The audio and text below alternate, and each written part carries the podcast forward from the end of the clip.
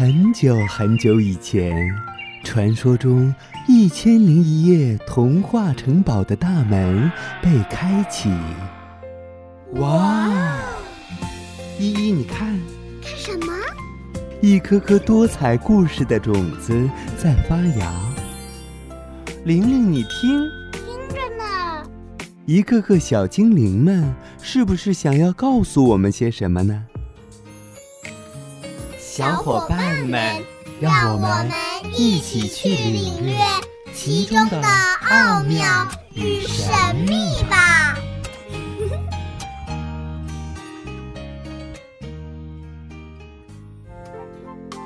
大家好，我是本期小主播，我的名字叫做侯芳心。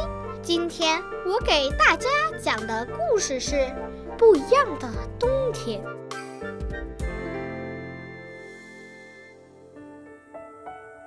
小兔子讨厌冬天，因为冬天冷得要命。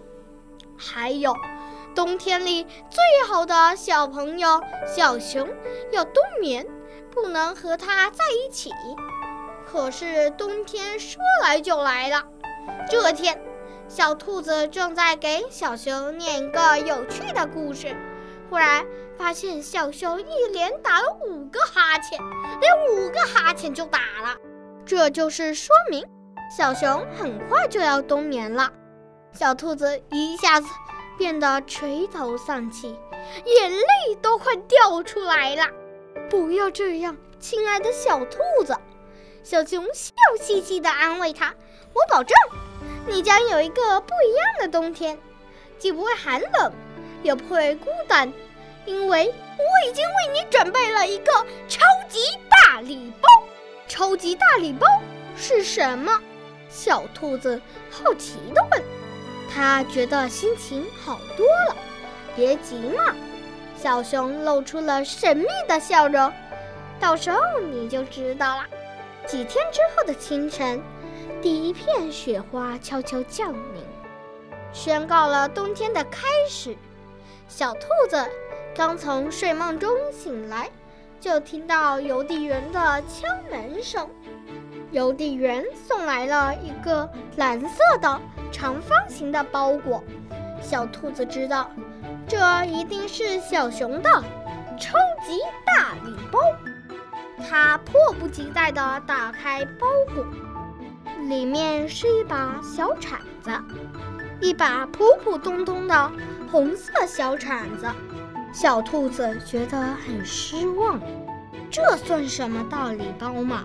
可是忽然，小兔子发现包裹里还有一张折起来的纸，它拿起来一看，竟然是一张藏宝地图，是小熊亲手画的森林藏宝地图，图上的许多地方都用闪光的符号做了标记。表示那里藏有宝藏，在地图的空白处，有小熊写的一行字：“亲爱的小兔子，从冬天开始之前，我在那里埋下了许多好宝贝哟，足够你挖上一个冬天。快点开始挖宝吧！藏宝图装进背包，红铲子扛上肩膀。”属于小兔子的不一样的冬天开始了。第一天，小兔子挖出一顶温暖的红帽子和一副红手套。第二天，小兔子挖出了一个红艳艳的大苹果。第三天，小兔子挖出了一张卡片，上面写了小熊喜欢小兔子的十个理由。第四天。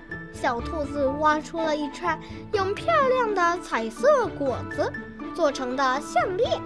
第五天，小兔子挖出一幅画，画上有一只小熊和一只小兔子一起坐在蒲公英花田里。第六天，小兔子挖出了一个亮闪闪的大贝壳。这的确是一个不一样的冬天哦。四处挖宝，让小兔子变得十分强壮，身上总是暖乎乎的。因为每天都有新的惊喜和期待，他的心里也总是热乎乎的。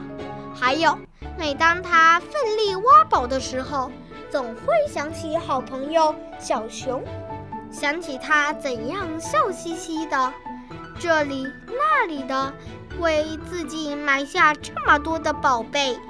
每当这时候，他就会感到春天般的温暖。正如亲爱的小熊所说：“这个冬天没有寒冷，也没有孤单。”